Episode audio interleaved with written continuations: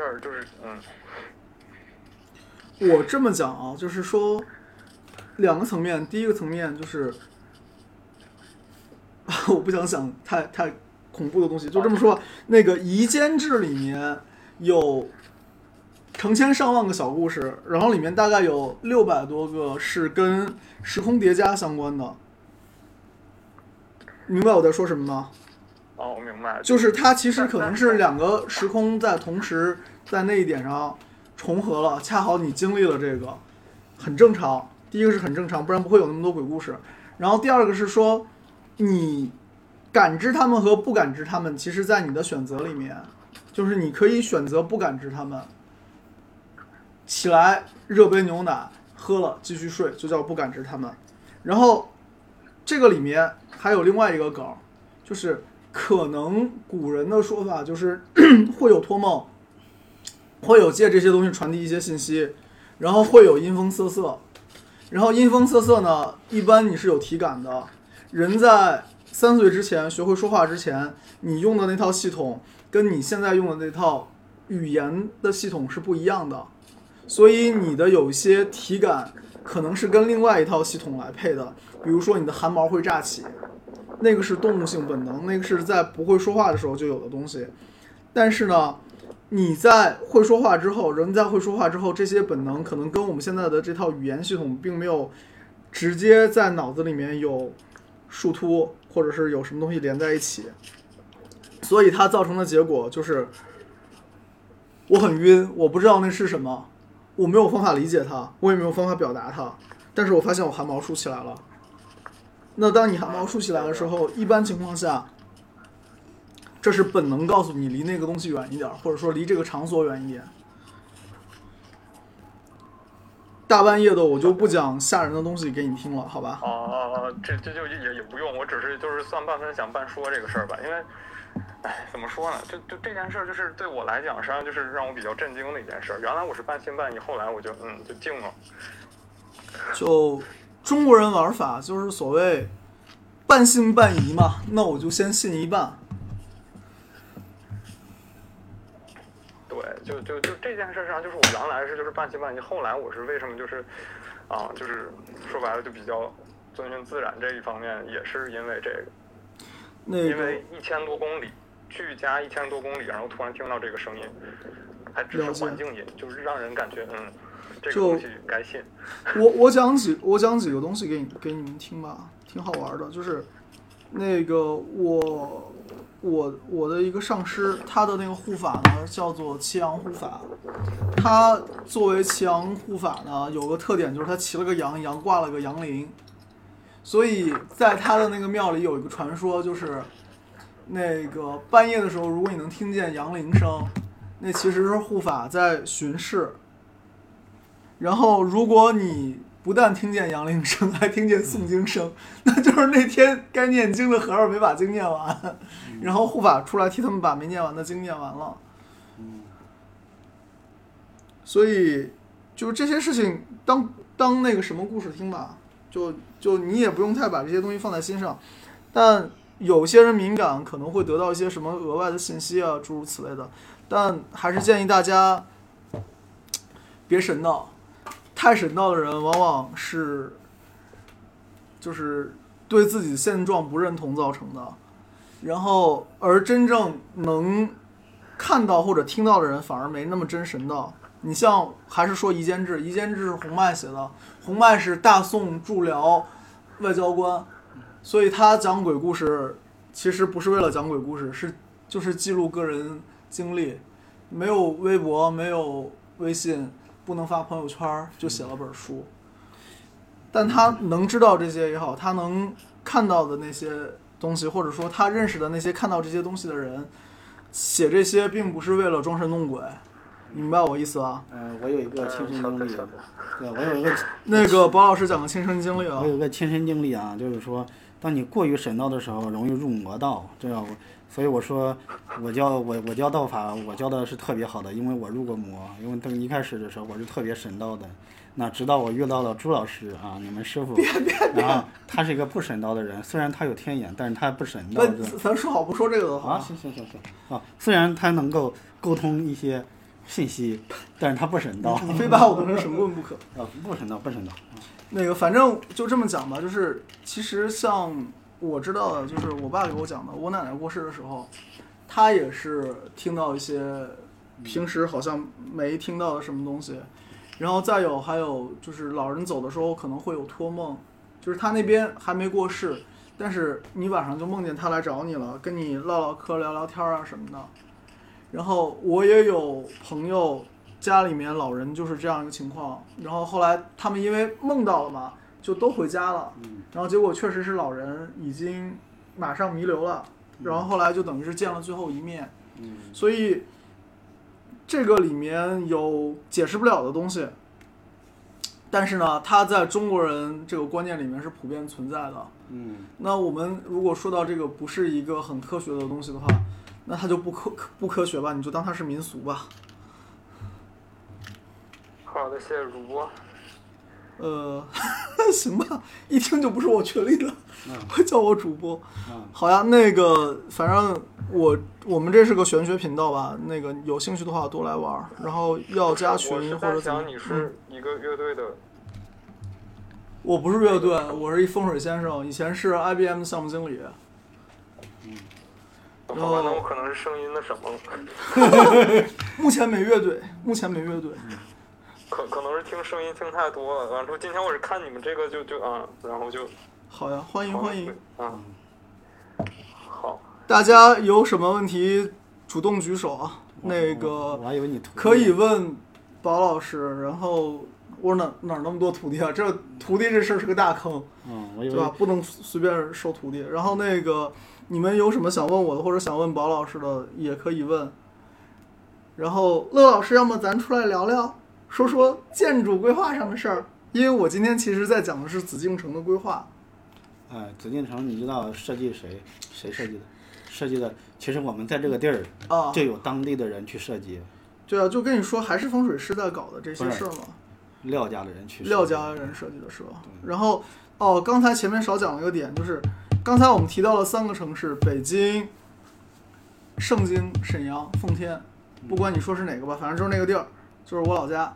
然后呢，再有南京，这三个城市都是有风水设计的。嗯然后我们先说沈阳，沈阳的话是按坛图来的，就是那个就是那个坛城，它其实是外面一圈圆，里面一圈方，然后这么一层一层叠出来的。那是以前沈阳的规划，就是努尔哈赤给沈阳的规划。然后那个北京的话呢，是朱棣请的廖家人嗯，重新做的规划。对然后南京呢是朱元璋请的刘伯温做的规划。对，然后那个南京的那个城门其实是刚好构成了那个南南斗和北斗。嗯然后这个玩法原本我们是打算放在匠人营国后面来讲的。包老师继续。嗯，就是，嗯，所以这个你看，北京、南京都是从杨公的这个呃呃那个传承里边走出来的。所以基本上可以说阳宫风水是就是中国风水的正宗嘛。对，但是你要真去三辽，能听到点儿多少真的，咱就再说了。对就是说，就就像你说佛祖说的，那不是道，嗯，德文正法非常难嘛，对吧？是啊，然后就是道祖也说了，能成人身，德文正法也是非常难。反正我相信我今天给你们讲的四灵风水，跟外面你能听得到的四灵风水和我以前讲的可能都不太一样。就它是会有很多像套娃一样一层一层套在里面的东西，只是真心话平时不拿出来说而已。就是你你只是你太些太实在了啊。我太实在了是吧？对对，把把好多你们你们要想听更实在的，去报宝老师风水课啊。嗯，那个朱老师也会讲讲的啊。然后那个就是你们要是想简单催个财的话，后面反而跟咱们催桃花一样吧。然后这事儿我就一个目的，就是现在杨公祠其实它还是需要需要有捐款有缺口，然后大家如果愿意共襄上上举的话，可以可以联系我，然后钱也不是交在我这儿，我会帮你直接转到杨公祠筹委会，然后它金额上面要求比较大，我也就不建议你们那么大金额了。然后呢，反正添砖加瓦不是不是要在上面刻名字，是是杨公记得你，神仙记得你吧。嗯，完了，我觉得我又是我又是在做做传销了。嗯，这这个是为祖师爷爷添砖加瓦是功德。其实我跟我群友讲过那个，就是就是那个送英杰魂归故里，嗯就相当于是风水里面那个福德宫的玩法。嗯然后是那个腾讯公益上面，它是那个越战不是越战，是那个自卫反击战时候的老兵嘛，嗯他们后来就直接就葬在那边了。然后现在就是有专门把他们的那个尸骸就运回家乡安葬。这个其实你你想想看，这个事儿本身就是一个很民俗、很玄学的事儿，对吧？如果不重要的话，干嘛做这个事儿呢？对，然后我们再说一个很玄学的事儿，好吧？叫做中国人民英雄纪念碑。如果不重要的话，干嘛做这个事儿呢？对不对？而且为什么是英雄纪念碑镇在那个地方？它明显的形状就是个镇物嘛，嗯，对，对吧？就是节目里面不能讲，你们自己仔细品味品味，对吧？对。其实你看现在，包括国家呃核心所在中南海，嗯说不是要说说说都对了，那个他的四零也是讲究的。你看他的青龙是什么？青龙是故宫啊，你声音大一点，啊，他的青龙是故，就就你看现在国家领导单位儿别别别核心单位儿，啊！它的左边是啥？故宫，故宫啊，对啊，对吧？对啊，那不也是讲究青？他也是青龙高吗？对？哎，今天有个案例，咱们忘了跟大家分享，那你这就是那个今天你不是说到咱们师兄那了吗？啊另外一个师兄直接说这个师兄受欺负，呃，为什么？就是刚才说那房，就是你记不记得我们前面讲过一个那个，就是农村里面盖房子肯定是一边高一边低嘛，对，就这么一溜排下去，他那个就是两两边两边都高，就两边都比他家房子高。对，而且那你想啊三个人走路，你你一米七，两边两个一米九的夹着你走，你能走得好受吗？还有一个是他家白虎是高呀，白虎高是吧？对他家白虎那个那个人家老高了，他家也都是女的当家，他妈也是，然后他老婆也是。是完了又又说又说东西了，那个，哎呀，又说到这个男女的事情，男女的事情不太爱说，不太爱说，原因是什么呢？就是你如果就是一边高，总比两边高好，然后呢，青龙高总比白虎高好。如果一定要白虎高的话呢，家里面其实女生会很辛苦。你要想女生不辛苦，要想老公像老公，最好是青龙高，不要白虎高。好，大家还有什么想想说、想聊的？就下面是答疑环节，所以你们主动发言，然后呢，咱才能，咱才能有那个什么，咱才能有的聊。我是，呃呃，你先问。那个 Neil 欢迎欢迎啊，那先等等吧。那个猜猜我是谁想说也行。那你们反正三个人，要么 Neil 先说，然后再是猜猜我是谁，再是 Jenny。好，啊，都好都好。好，那我就那个，我先说吧。其实一直以来就有一个这个这个问题，比如说咱们也包括这个主题吧，讲这个紫禁城也好，也说历朝历代呢都会去做这个风水局，但是不管怎么样，这个朝代也好啊，帝王也好，最终也会都会败，对吧？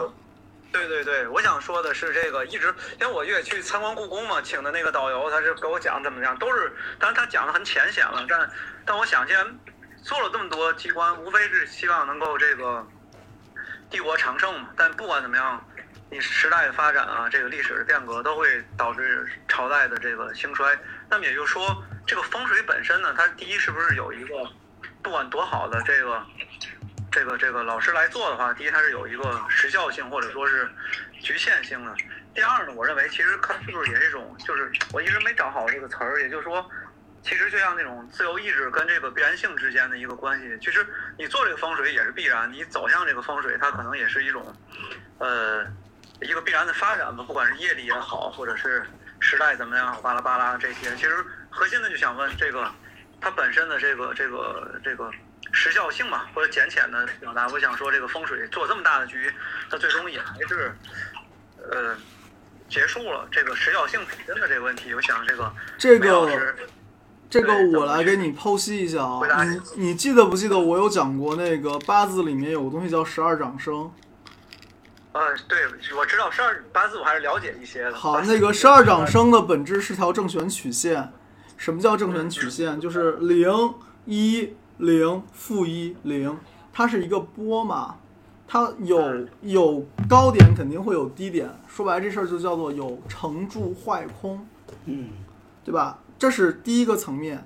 第二个层面呢，我们说紫禁城是什么？是皇帝办公和居住的地方。这个在风水上叫啥？叫阳宅。嗯，对吧？那皇帝有阳宅，他其实还有阴宅，对不对？就哪朝皇帝没祖坟？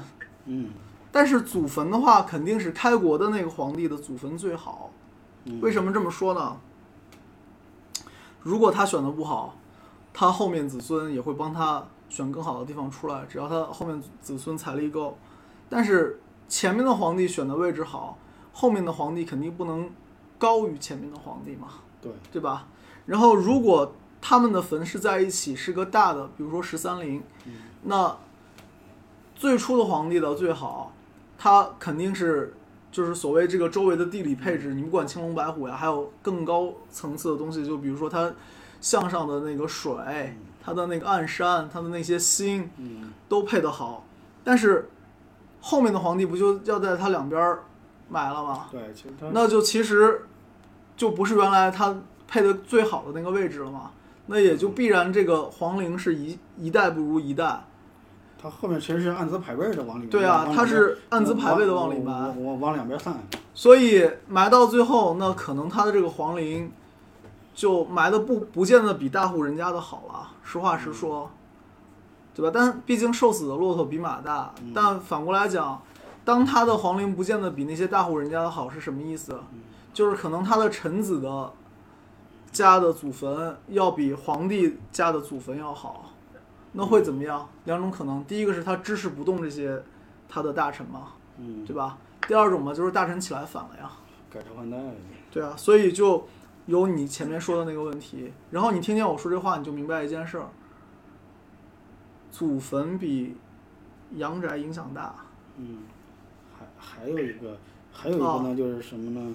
我我我插你一句啊，我这个嗯我我我想回答随意他，随意，对，我想回答他，对我插一句啊，这你这你徒弟是吧？不是我徒弟，我哪儿那么多徒弟？啊，这你学生是吧？啊哦，那个什么群友群友，群友群友啊啊，，去去啊啊，好的。因为要因为那个周老师影响比较大啊，就是呃对比较有名，嗯、然后呢有名，那啥，嗯、是这样的，就是说，呃，很多人，你比方说，无论来算八字也好，来看看去看，嗯、看风水也好，做法事也好，他有执念，他这个执念执着于什么？我必须通过这么一个因素达成一个我特别特别大的愿望。但是你会发现，你的运气是呃是从是是由多个因素构成的。你比方说，我们最简浅显的天时地利人和，天时是什么？八字儿，时间结构嘛，是对吧？地利呢，风水。人和呢，除了时间和空间，你的人能所达到的所有的程度，所以它这就是说什么呢？你你包括你的什么各种学识啊、思想啊、你的人脉啊、什么你的各种资源，都可以就是你的人和，但是这些才组成了你运势的这么一个大蛋糕。那如果你要你只是你改善了风水，比方这个皇上他做了风水，他比方说靠蛋糕的这半块儿他做的非常好，那那半块儿还有那其他各种因素呢？它不是说完全由一个因素造成的。如果你觉得有啊，这个风水肯定是找当时一等一的大师做的，他一定能够千秋万代，那这个就是说明呢，这就是完全纯的把它给极极端化了。就像我们那个什么，我们学哲学这这个叫做什么呢？呃，叫叫叫叫做，要么就是唯心主义、唯物主义之类的啊，所以我们要辩证的来看。啊，我就随便随随嘴插一句啊，呃，还得还得以朱老师为准啊。就反正大概大概就是这么个意思吧，就是影响的因素很多。你要再往前倒，就是我曾经讲过的那个掷骰子的例子，你一个骰子出来的就是六分之一概率嘛，每个出来的都是六分之一概率，对吧？然后你有两个骰子，我中间掷出来中位数的概率就会高嘛。对，所以呢，你既你既要把你的办公室风水做好，把你的家里的办风水做好，把你祖坟风水做好，把你的呃就是八字上面看看有什么可以啊、规避和调整的，然后呢，你各种的因素都都要做，包括刚才有一位朋友他说什么又是呃家人去世，然后呢又怎么怎么呃怎么地，那说不定那如果说呃这个可能没有影响，如果有影响，你还需要比方说做一做呃其他的事情。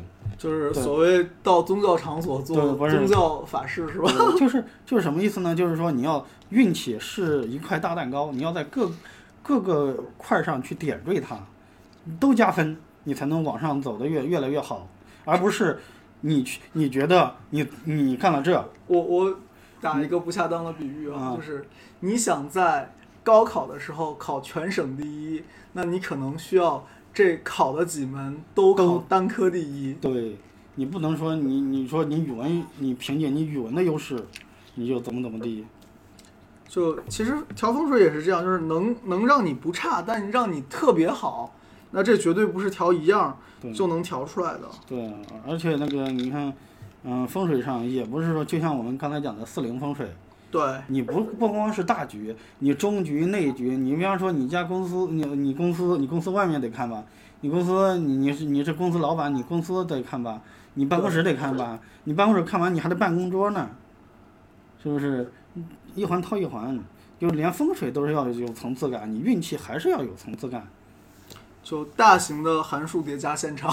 对对对对，所以所以不要往极端上想，嗯，全指着你说全指着风水，这个什么就千秋万代不可能，是不是？他他只能说风水保证他就是在理想状态下千秋万代，更容易千秋万代，对而不是说说他一定会千秋万对，他在理想状态下能够达到一个千秋万代的风水，这个没有没问题。你包括后来他们历代皇家哪怕倒了，他们后人不也是他们有个好祖坟，他们不也是啊、呃人上人吗？只是只是不做皇帝了是吧？对吧？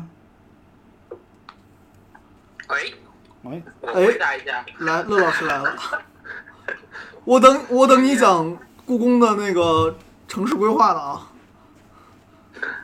喂，哎，讲讲讲，听得到，听得到。是这样的，我回答一下，因为我之前跟那个梅老师不是做了一个关于，呃，风水银国的，呃，系列的那个讲座嘛，其实后面就一直好像留着坑，一直没填完。就但那个里边，其实因为我往其实大的版数已经有了，当时其实是是准备把长安和长安长安和那个我们洛阳讲完以后，我们然后会讲汴京，还有讲两那个长安洛阳的一些变迁。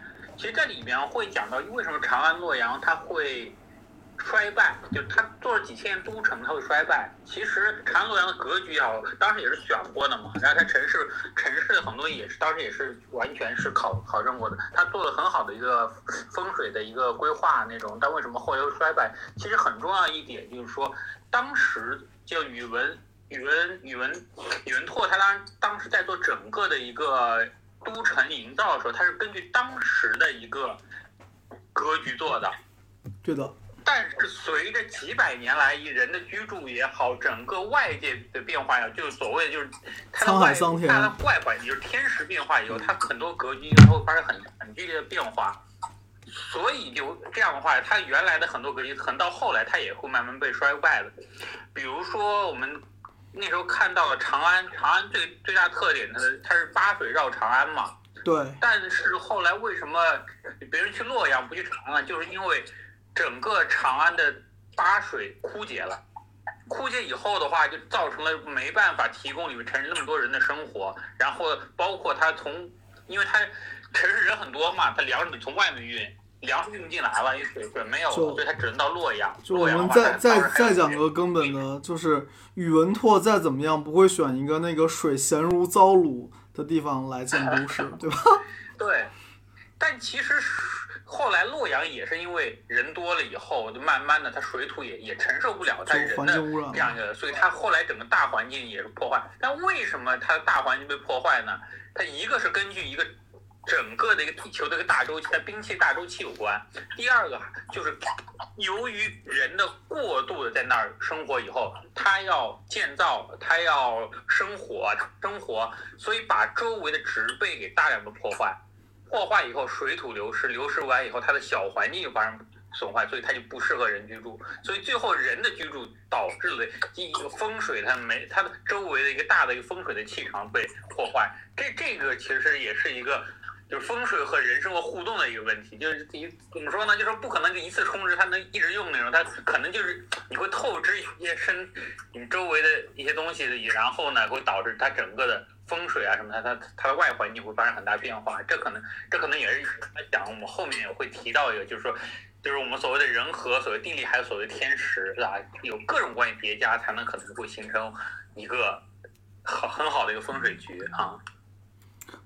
不愧是我们乐老师，不愧是我们国师，所以考虑的这个角度都会是跟环境啊有牵扯。确实是这样，你想，天时地利人和里面最容易最容易显现能量的是什么？其实是人，真的是人。然后我刚才讲到行礼法克，行是行家是地理的东西，是地利，然后礼是礼器，礼器其实是天时，嗯然后法是什么？是人工做法，嗯然后最后克日克，日克还是天时。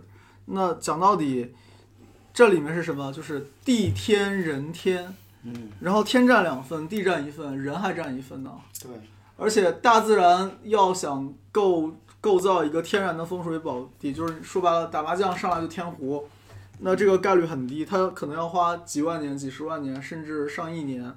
但是你人说要改，我说哎，这青龙低了，我堆土，我使劲堆土，我在上面种树，对吧？可能一年之内就会有效果的东西。尤其是现在又有大挖机，所以真的是那个风水里面人的因素影响很大。再举个影响大的，你家邻居在你家门口乱倒垃圾，对吧？嗯这肯定影响风水嘛，人影响了。所以你跟什么人住，其实 就决定了你的风水会怎么样。所以你说孟母三迁，他最后能教育出来一个孟子，是风水好吗？你也可以说是风水好。嗯，办三次都是因为邻居，对吧？好，我不知道我我跟乐老师这回答，还有包老师这回答，你满满意不满意？那个非常非常满意，也感谢这个这几位老师说，已经讲那么长时间了，这又说了这么多，行吧？他他俩一个是一个是高工法师，一个是那个国国土地理规划师，对啊，都真的是都是大师。哦，播客也有在听啊，也有听过那个宝老师的，应该之前也应该也录过播客吧？是对，吧宝老师有录过那个第五期，就是那个天师家的风水，对，我记得是对，是去那个天师祖祖坟啊。对，天师祖坟，天师祖坟。对对对，行。那么最后我说，我作为一个玄学爱好者，也希望这个这个梅老师也好，或者巴老师也好，能不能有这种风水课，就是想学习学习，了解一下，将来有机会的话。前面我俩还在说，因为他是开线下课嘛，最好是当场来学。然后我现在在被他传着看，是不是后面会开线上课？但是现在其实线上这个打击力度还是蛮大的。这个我们从长计议吧，看是以什么样的方式，好吧？我前面有发过那个问卷儿，不是问卷儿，考卷儿，就是大家去做那个学校里面的那个风水考试。然后，那就是有这件事儿在前面，我答应下来的东西，我总归会实现的，放心，好吧？对，因为那个我答过的嘛，就 对我记得我记得风水现在不大好。就我答应你们的，我后面都会做的。行行行，好的，这不是催更，就是就是想了解一下。行，那就接下来让那个下面的朋友发言吧。好好好哎，感谢感谢。那个猜猜我是谁？你还在吗？在的话，轮你发言了，谢谢。啊，我在我在，啊，听得见吗，各位老师？听得到，听得到。啊，我的问题就是啊，先先听到那个之前那个问题挺有意思啊。我跟他相反，我要去那种佛教场所、道教场所，就是，哎，心里无比的平静，特别平静，甚至感到开心，你知道吗？就是去那儿很很很平静，很开心。然后就是就是今天不讲又又是重申了一遍办公室风水嘛，然后对，跟我之前那个听的那个，估计是我记错了。然后就想说，就是你看我啊是这种财务性质的，那周围那些就是凭证啊文件特别多，而且我右边就是一个窗台，窗台上就是白虎嘛，然后白虎位那上面就还有一个大铁栅栏，三铁一气嘛，就东西特别多，嗯，我我该怎么放呢？最好的方法其实还是有收纳。如果有柜子或者是有箱子可以放的话，我建议你自己买点那种很日式，就是叫日式就两件事儿，一个叫做不是洗剪吹，叫做那个断舍离，还有一件事儿呢叫做日式收纳。那我可以，我建议你去买一些，就是不是我们这种标准尺寸的柜子，但是它能帮你塞一些杂七杂八的东西，然后把那些 桌子和桌子之间的空空间呀、缝隙啊都利用起来，然后把一些能收纳起来的收纳起来。对，我已经努力把它往下堆了，然后就是收到白虎的时候，往往右边一看，然后整个就是旁边是一个保险柜，保险柜上面又堆了一堆东西，然后往前面来看，窗台上又全都是哎各种书啊文件。那我觉得你可能就需要断舍离了，看哪些东西是可以从你桌子上搬去那个储藏间啊，或者怎么样，或者就是索性如果不需要，当然财务没办法，你肯定是这些凭证啊什么东西的要保，按法律规定是要保留的嘛。那就是能搬到储藏间的搬到储藏间，如果公司没有储藏间，我建议跟老板讲一下，毕竟你这个是一个。那个就是保密程度比较高的工作，很多东西都摆在桌面上，其实也不是特别好。哦，好的，好的，那回头我来收拾收拾。还有一个问题就是，就像这种咱们风水知识这种学学习的话，需要什么资质吗？或者说，就说不好听点，就是有慧根啊这种。有有这种就其实我前面讲过，就是最大的就是你，其实是心心地善良，就是想学好风水，第一个要心地善良。你心地善良，你会去替人发现好和不好的地方，会去帮人规避。你有心地善良，你可你你才能做到惠人达己啊，对吧？然后如果要来学风水，都想着我怎么着把这个煞反到别人家去，那完蛋了，你这个事儿最后可能就不光把人坑了，也把自己坑了。嗯，就神神仙不眼瞎的。对，就像好多来学道法的，不是为了让自己好，是为了治别人，那你也学肯定学不好。就是所以心里要，所以我们要善。就还还是跟我说那个，就是调桃花讲的那个一样，就是你首先你要做个好人，然后你找个好人。你做个好人的时候，其实你很多善缘就都容易结过了，包括你想学风水，或者是是怎么讲，就是这个多说一句啊，就是择师这个事儿比较可怕，然后这也是我不爱开课的原因，就是师傅是要帮徒弟背锅的，同样。如果你是徒弟碰到个邪师，那就说白了，这个人是来灭你慧根的嘛。所以师傅不要轻易拜，然后呢，师傅也不要轻易换。然后拜之前想好，然后有足够了解再拜，然后没有足够了解，他说不要八百八，只要一百八，然后三天包会。这种你想想看，他如果三天能包会的话，那他为什么现在还在做这个事儿呢？对不对？他自己应该是风水大师了，所以有些东西要想清楚。学什么都是这，学什么都是这样。如果那门手艺是可以足够养生的话，那他可能就不太需要过多的营销。我算在营销吗？嗯，不不是不是，我觉得你我见过的。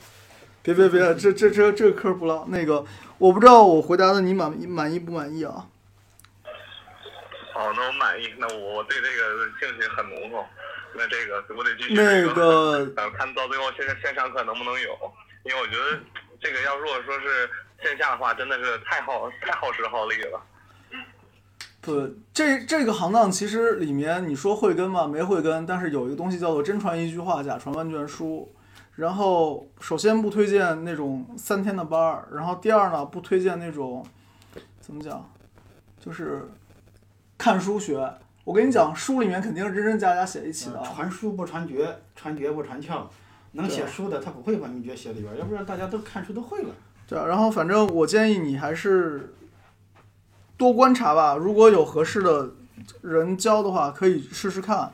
然后拜师，反正就是咱们说分两类，一类叫拜先生，一类叫拜师。拜先生呢，就是我跟你学点儿手艺；拜师呢，就是我真的把你当师傅。然后这个层层次是不一样的，反正自己要要拿捏。然后自古都是师傅找徒弟，不是徒弟找师傅。然后大家相互看个人品嘛，对吧？所以这个肯定是需要有很很长时间的接触，才可能有后面的这些东西来的。要么就是你有个保人，他一边给你师傅做保人，一边给你做保人，向你保证师傅人品没问题，然后向师傅保证你人品没问题。但这种保人一般他得双双输双输怎么讲呢？就是你俩任何一个人出问题，都是他人品有问题，所以这种保人少。成，那要么先这样，然后那个好的好的好的他还有一个问题，你还有个问题是吧？他他那不是进那个庙里，他觉得挺开心的，挺挺就庙里觉得挺开心的，那就是你同气相求啊，对就是你跟那个气场比较合，对然后那你就到那个环境里面比较开心。嗯对，所以就我是去就是各种环境，就是呃我去过很多地儿，然后你包括你说的晋祠我也去过，然后就到那点儿，尤其是有什么神像的地方，更是就很平静，哎，尤其是佛教啊、道教什么的。但是不喜欢的就是那种基督教啊这种，进去以后就感觉特别压抑 啊。就我说我的亲身体会啊，我感觉跟那个仁兄正好相反。我到不管是道道观还是佛殿，还是基督教的庙、天主教的那个天主堂，我都挺平静的，这几个我都信过。然后还是这么这么说吧，就是神仙，首先他是长辈儿嘛，嗯长辈儿是不跟小屁孩儿一边儿一边儿计较的。嗯那你只要你认定你是个小屁孩儿，那见谁都像见长辈儿，这事儿就 OK 了。嗯其实我我是道教徒，然后我是个道士，然后我其实进佛进佛教的庙，进道士庙，我都感觉挺开心的。但是我去教堂，我是挺严肃的，就是我我把他俩的特征都都都有。就为什么反而呢反而上什么山唱什么歌。对，因为为什么呢？我因为我知道有是举头三尺有神明，我进教堂我仍然是我只是不了解他，所以我有敬畏之心。我知道我知道那个什么耶稣老爷子在，嗯，我我就我也我也敬畏他，就是这么讲吧，就是你对长辈无非两种感情，一种叫做亲切，一种叫做敬畏。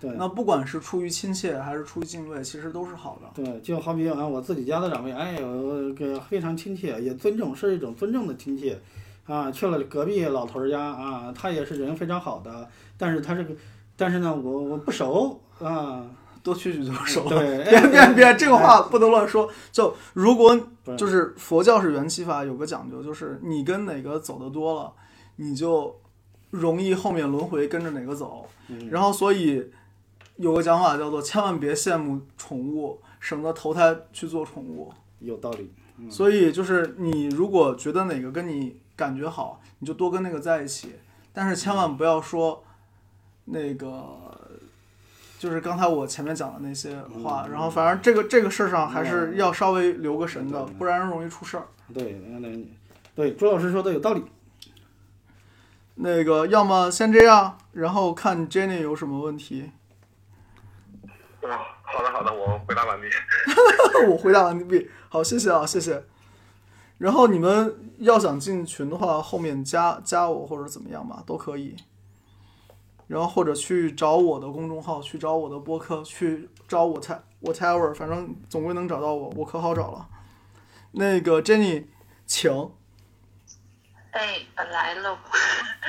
没有，我就想问一下，就是我的那个工作性质比较特殊，因为我知道不是全我知道。那个你如果不方便说，可以不说，然后你就讲具体事儿啊。哦，我是一天大概上上午是在单位办公室，然后下午的话是不在的。那那个办公室布局跟我有讲究吗？有有而，且我是两边两处，是两个办公室，不是一个。这个就跟家里面有两套房子是一样道理。你家里如果有两套房子的话，你两套房子风水其实都会影响你。同样，你如果有两个办公场所，那你两个办公场所其实也都会影响你。哎呀最麻烦。行，我知道了，那我你有有啥有啥麻烦？就是我告诉你最简单的是，如果你不能改变它，那你就让那个环境，第一干净，第二叫那个环境可亲。什么叫可亲？就是我摆一些可爱的东西，让我这个环境声音，就是因为那个桌子有时候别人会借用，然后呢一会儿你也控制不住。因呃我这边觉得有点吵，一会儿你现在发出声音。那个金鱼同学，麻烦你先关一下麦，好吧？啊，呃，不好意思，然后那个 Jen Jenny，你继续说，你继续说。呃，就是我那桌子有时候会被同事借用嘛，那他这种他不信这个，然后就各种会乱摆。那说过一次两次也不好多说，就挺尴尬的。呃，非借不可吗？这个你说领导说的，我能说不吗？那我教你一个，我教你一个方法，好吧？他没，啊他每次不是摆乱吗？啊你收拾好上面，你就是，如果是在右手边的话，就是矮的水平，摆上花。啊就你总去创造一些、营造一些美的东西，当别人把美的美的东西破坏掉的时候，你再让这个美恢复，人总归是会有感触的。你没有必要跟他正面刚，但是你可以让他自己感觉到他在打破一种美，但是你一直在恢复这种美，人是会有感触的。如果是在你左手边的话，那你可能用一个高的花瓶。或者一个什么样的东西来来做这件事情。就之所以是高和矮，是因为它在你的左和右，就是首先要考虑不影响你自己的风水。好，行，我知道了，谢谢。客气。然后那个孙大夫上来了，那个 Laughing 上来了，你们都没没说话，有有什么想说的那个你们自己主动啊。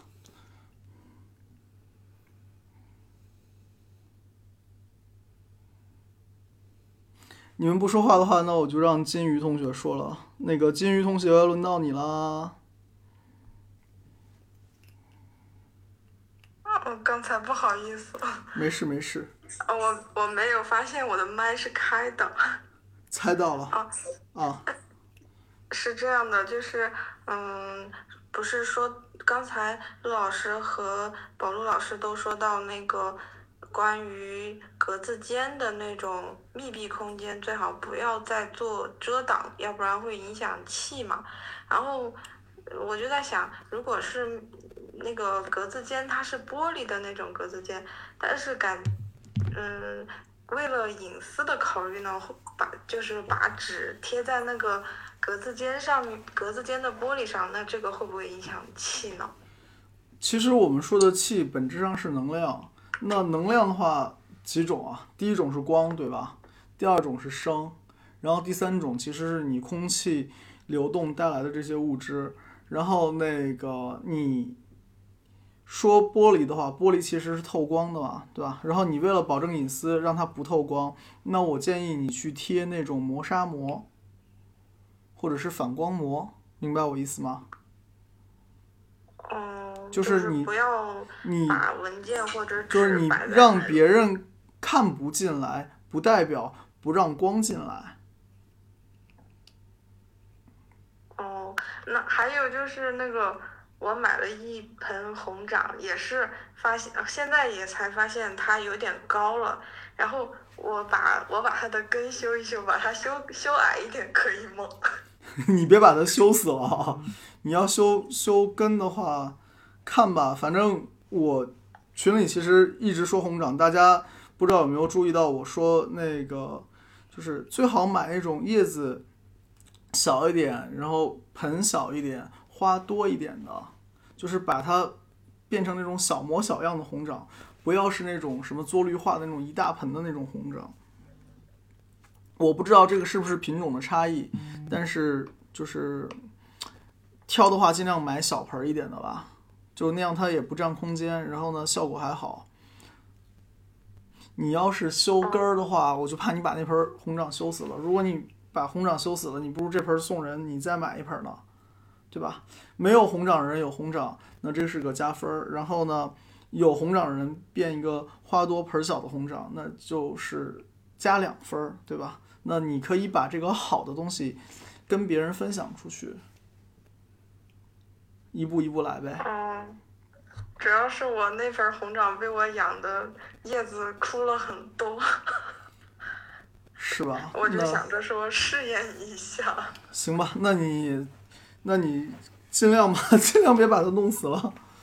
你看我帮人调风水，基本上不用什么活的东西，除了花儿啊之类的，就是觉得好歹是条生命，所以我基本上不会去说跟你白水局弄多少条鱼，因为我觉得养不活就是杀生，这事儿就不太好了。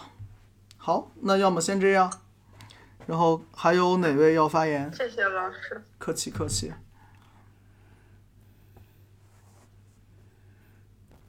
没有了。如果没人发言，那我们今天活动就到这儿啦。好，有人要发言。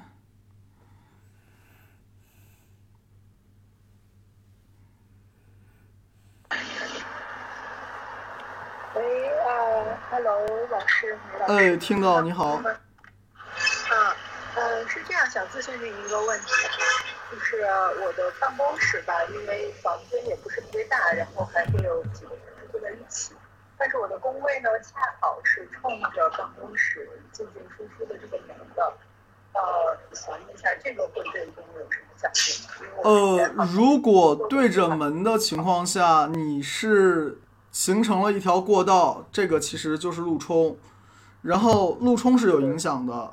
路冲的话呢，我建议你桌上桌子上摆天官赐福或者是泰山石敢当。然后如果不是路冲的话，其实对你没什么影响。哦，那天官赐福、泰山石敢当这个东西要上什么地方去请会比较好一点？你省事儿的话呢，字也够好，就直接自己拿红纸、毛笔写一个就有效果。OK，好，然后要贴在什么位置吗？呃，冲着那条路来贴，就是那条路不是冲着你桌子来了吗？那你就迎着那条路贴一个天官赐福。好，呃，那这个不怕被别人看到吧？或者说，呃，不怕被人别人看到啊，这个就是给大家看的。啊，大家怎么然后最后大家会夸你毛笔字儿不错的。那也许哦，是。好的，好的，明白了，谢谢老师。客气客气。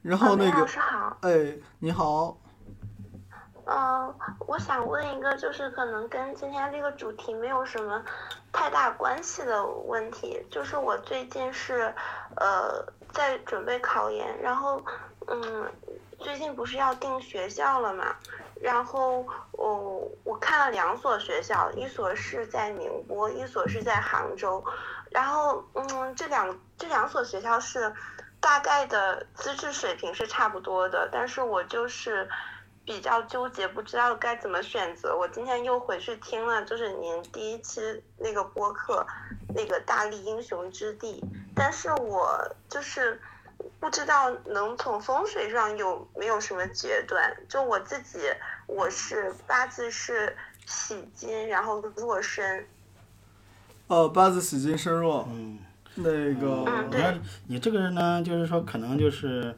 你要么这样，你就约朱梅梅梅老师，别别线下别约梅老师那个，我给你我给你建议是这样，就是说，那个算卦本质上是一个古典决策学，在信息不足的情况下去那个构建更多的信息，然后做一个有利于自己的选择。然后，如果你能得到这两个学校更多的资料，或者说你通过朋友圈或者怎么样去问这两个学校对应专业的情况来做决定，那我觉得这个可能会更好。如果你这些都做不了，你说我非要用玄学的方法来解决解决，那这个可能就是算卦而不是看风水了。对，你可以约梅老师算卦。你不用不用这样吧？他约谁都行。啊啊，不是你不用干这个。不，我不给自己打广告，自己打广告也是广告。那个，反正我我建议你这个事儿还是更多的去，就是得到更多的信息来分析它了，而不是说靠风水，因为风水讲到底前提是你得在那个地方，你才知道这个地方环境怎么样，利不利你，对吧？但这些你说白了，你都没有住到学校宿舍里，你也不可能知道学校宿舍那个风水利不利你，所以我觉得在风水层面上，这个东西对你的帮助可能不大。就是没办法回答他。哦，那那我就那我就不往这方面想了。呃，就最简单的方法是抛硬币，但抛硬币呢，其实挺不负责任的。但你如果是去查一下这两个学校相关的专业的状况，或者是说你有哪个特别喜欢的那个科目，或者是说你发现它可能后面会有更多的就业机会，比如说你要选的这个专专业，你去那些求职网站上看一下，它这个专专业有没有对口应聘，或者是怎么样这些信息，然后来综合判断吧。就你不要从供的层面上去考虑，你从需的层面上去考虑。然后，当你供需都解决不了的时候，你供需都解决不了的时候，咱们再求助于玄学。哦，那老老师说这个意思我明白了，谢谢梅老师。客气客气，就就看病也是先去西医，该做的检查做，做出来检查解决不了，那咱再去看中医，中医解决不了，咱们再去看道医，道医解决不了，咱再去看道士。嗯，就这么个思路，好吧？好，大家看还有什么问题？没人举手，那咱们今天活动就结束了。那感谢大家的收听，然后也感谢大家参与。如果大家后面有想聊什么有意思的话题，可以群里说，然后我们来组织。然后比如说乐老师就提议了，后面我们可能要搞一个喵星人和汪星人的专场，聊聊宠物啊什么的。